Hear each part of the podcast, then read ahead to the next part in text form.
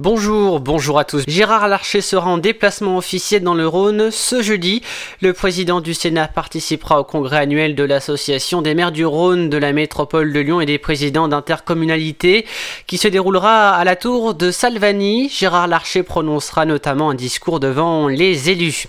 C'est la troisième ville française à s'engager de la sorte après Villers-Urbanne en 2020 puis Strasbourg plus récemment.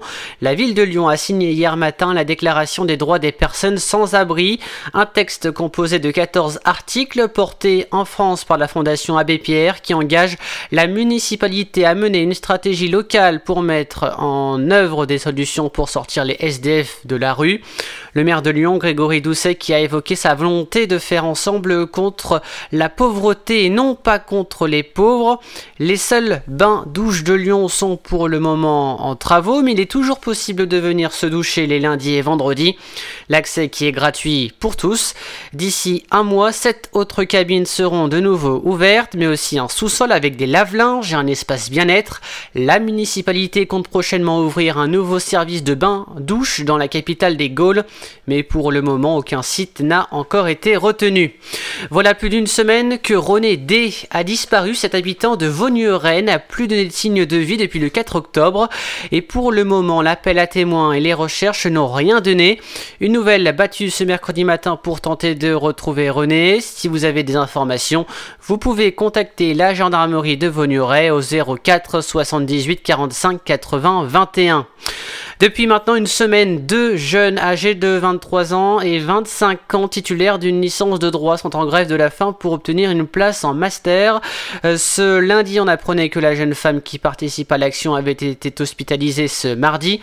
Le second étudiant affirme avoir dû lever le camp suite au malaise et à l'épuisement de cette épreuve. Le mouvement des deux étudiants pourrait donc continuer.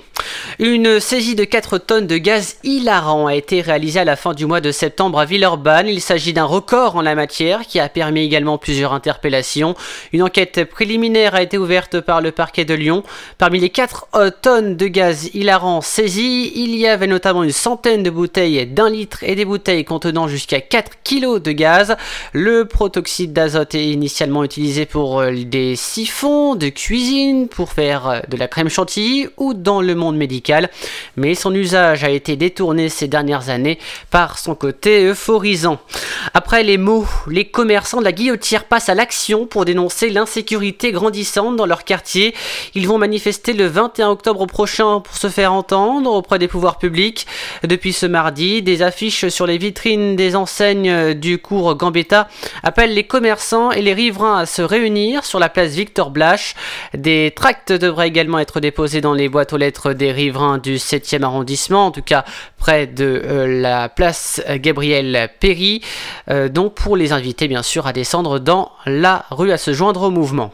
Demain de 11h à 15h, l'association Festival Lyon Zéro Déchet partira à la rencontre des étudiants en organisant la journée Campus Zéro Déchet à l'université Lyon 2 Lumière de Bron, grâce au soutien de la région Auvergne-Rhône-Alpes et de la métropole de Lyon et en partenariat avec la maison des étudiants Lyon 2.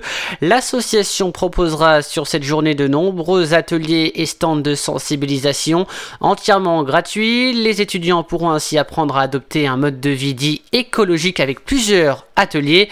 Plus d'informations, on a mis un article hein, sur notre site internet lyonинforadio.fr.